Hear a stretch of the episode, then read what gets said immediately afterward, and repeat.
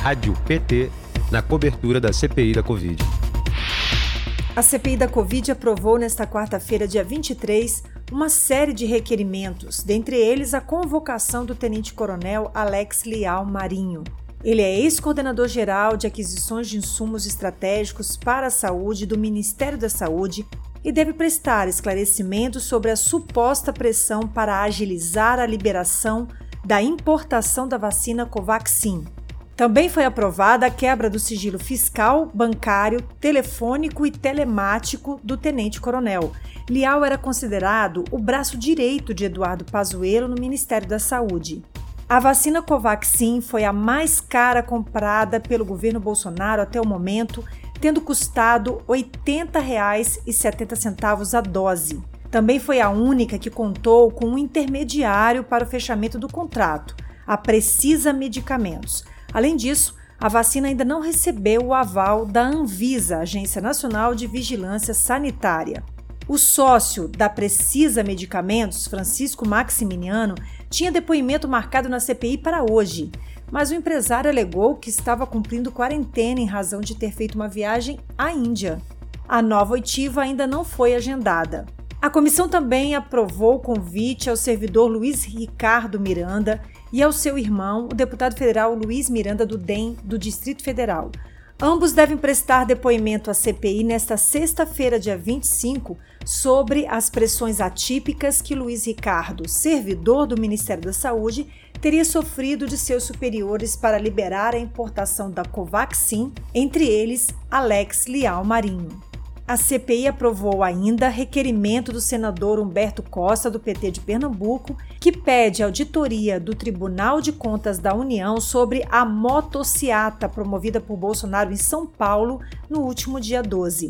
Para o senador, o pedido se justifica por causa do aparato deslocado com Bolsonaro e dos recursos públicos envolvidos no ato que nada tem a ver com as atribuições do presidente da República além de ter desrespeitado os protocolos sanitários vigentes no estado de São Paulo e promovido aglomeração durante a pandemia. Vamos ouvir a justificativa do senador Humberto Costa. O motivo desse meu pedido é que há aproximadamente duas semanas atrás, o senhor presidente da República mobilizou toda a estrutura da presidência da República, assessores, seguranças, pagamento de diárias, cinco, quatro aviões e um helicóptero que ficaram sobrevoando essa passeata que foi, essa motociata que foi feita.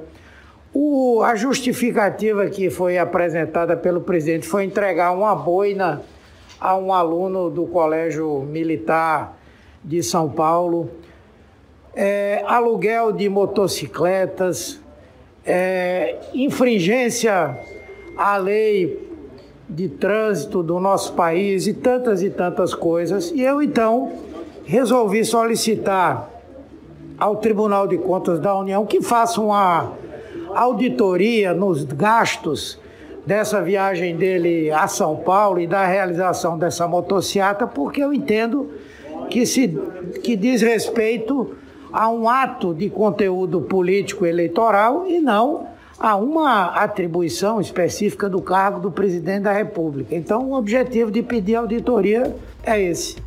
A CPI aprovou a convocação de representantes das empresas Google, Twitter e Facebook. A ideia é questionar quais os motivos para as empresas não tirarem do ar conteúdos considerados contrários às evidências científicas e às medidas sanitárias e que são divulgadas pelo presidente Bolsonaro. O ex-governador do Rio de Janeiro, Wilson Witzel, prestará novo depoimento à CPI, desta vez de forma sigilosa. Em sua primeira oitiva, Witzel informou aos senadores que teria fatos gravíssimos a relatar para os parlamentares, principalmente sobre a gestão dos hospitais federais no estado do Rio de Janeiro. Nesta quinta-feira, dia 24, a CPI ouve a médica Jurema Werneck e o epidemiologista Pedro Halal.